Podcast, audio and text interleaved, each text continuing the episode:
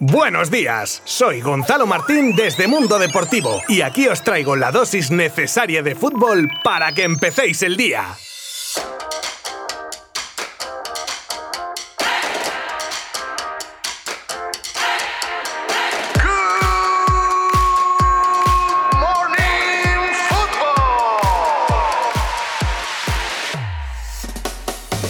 Vamos con un poquito de fútbol, que es lo que nos gusta a todos. Ver el balón rodar por los campos, aunque sea por la tele, lo sé. Ayer se jugaban seis partidos de la jornada intersemanal de liga donde pasaron cositas, vamos a decir. Se nota que estamos en la recta final y en los partidos se respira un ambiente y una tensión propios de lo que se están jugando muchos equipos. El Osasuna que ganaba 3-1 al Valencia, el Sevilla que se llevaba los tres puntos en casa del Levante con un resultado de 0-1, Betis y Athletic empataban a 1 en Sevilla, el Alavés se llevaba su partido en casa ante el Villarreal por 2-1 y destacamos uno de los partidos donde más había en juego, como era el Elche Real Valladolid, que acabó en tablas y que no dejó satisfecho para nada a ninguno de los dos conjuntos. Cerraba la jornada el Cádiz Real Madrid y los blancos que sacaban el partido adelante gracias a un grandísimo Benzema que participó en los tres goles del equipo madridista, convirtiendo dos de ellos y dando la asistencia del otro. Así solventó el francés las bajas de Kroos y Modric, o lo que es lo mismo de medio Madrid. Karim Benzema que hizo la de, a ver, sujetando el cubata, y resolvió un partido más fácil de lo esperado. De esta manera el Real Madrid que ha dormido esta noche líder empatado con el Atlético de Madrid, con el Sevilla tercero y el Barcelona cuarto, pero este con dos partidos menos, uno de los cuales se juega hoy y le enfrenta al Getafe en el Camp Nou y donde al Barça solo le valen los tres puntos. Y cierran la jornada aparte de este partido el Atlético Huesca, Granada Eibar y el Real Sociedad Celta de Vigo. Ya sabéis toda la información de la jornada en directo desde nuestra página web www.mundodeportivo.com.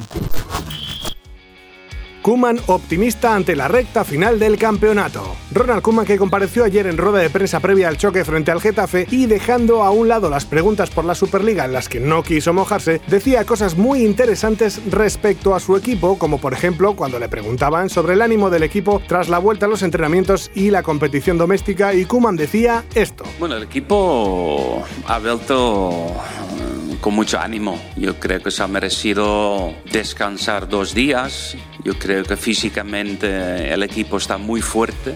Con este nivel yo creo que podemos aspirar a muchas cosas. Así respondía el míster del Barça y sobre si puede afectar la victoria de Copa en la vuelta a la liga, decía. Bueno, sabemos que, que nos faltan ocho partidos, ocho jornadas y y vamos partido por partido, que yo creo que hemos disfrutado mucho de, de, final de Copa, de ganar y sobre todo en manera que hemos logrado.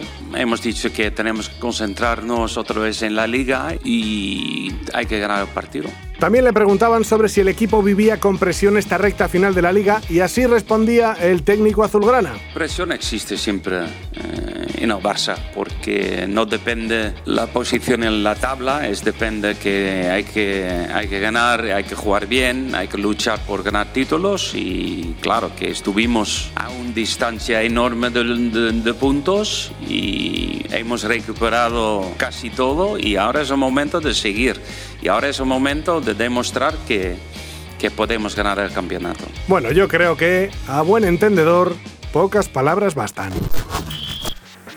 La nueva camiseta del Manchester City homenajeará al Kun Agüero. Bonito gesto del conjunto Citizen con el Kun Agüero. Hay que recordar que probablemente el argentino se haya convertido en el jugador más importante del club y máximo goleador de su historia con 257 goles y que dejará el equipo en el que ha estado 10 años este verano. Y el City le ha querido homenajear con una camiseta de juego que lucirá en el cuello de la misma un número, el 93-20, que es el minuto en el que el Kun marcó el gol en 2012 ante el Queen's Park Rangers que daba el título de liga al City 44 años después. Detallazo, que enseña a otros clubes cómo despedir a un jugador que ha hecho historia sin que tenga que salir por la puerta de atrás. Y no creo que haga mucha falta leer entre líneas, ¿no? Pero yo no he dicho nada, ¿eh? A mí que me registren. Fede Valverde positivo por COVID. Ya el domingo contra el Getafe el uruguayo no entró en la convocatoria de Zidane por precaución ya que había estado en contacto con un contagiado. Días después se conoce que ha dado positivo y se encuentra aislado como ordenan los protocolos sanitarios. Lo único que se sabe es que mínimo se perderá el partido de Champions contra el Chelsea del próximo martes. Y digo mínimo porque ya se sabe que hasta que no dé dos negativos no podría ser dado de alta. Y ya hemos visto otros casos de jugadores que han tardado más de lo previsto. Lo primero que se ponga bien que para jugar va a tener mucho tiempo. Es joven. Y la salud es lo primero. Estos son los rivales de España para las Olimpiadas de Tokio. Pues sí, celebrado el sorteo para los Juegos Olímpicos de Tokio de este verano, los de Luis de la Fuente han caído en el grupo C y tendrán como rivales a Egipto, Argentina y Australia. Un grupo en el que a priori se tendría que batir el cobre con la selección albiceleste por el primer puesto del grupo. Estos partidos se jugarán entre el 21 de julio y el 7 de agosto. Así que mucha suerte para la selección española en su aventura olímpica. Aubameyang deja Twitter a causa de la Superliga. Pierre-Emerick Aubameyang ha desactivado su cuenta de Twitter un poco en señal de protesta por la excesiva atención, según él, a la Superliga, dejando en un segundo plano temas mucho más importantes como el COVID o el racismo, por ejemplo. ¿Cuánta razón tiene? Pero me temo que es una batalla perdida y el bueno de Aubameyang es un poco soñador si pretende que la gente quiera hablar de las cosas verdaderamente importantes teniendo polémica y salseo de por medio. Es así de triste, pero es lo que hay. Hasta mañana.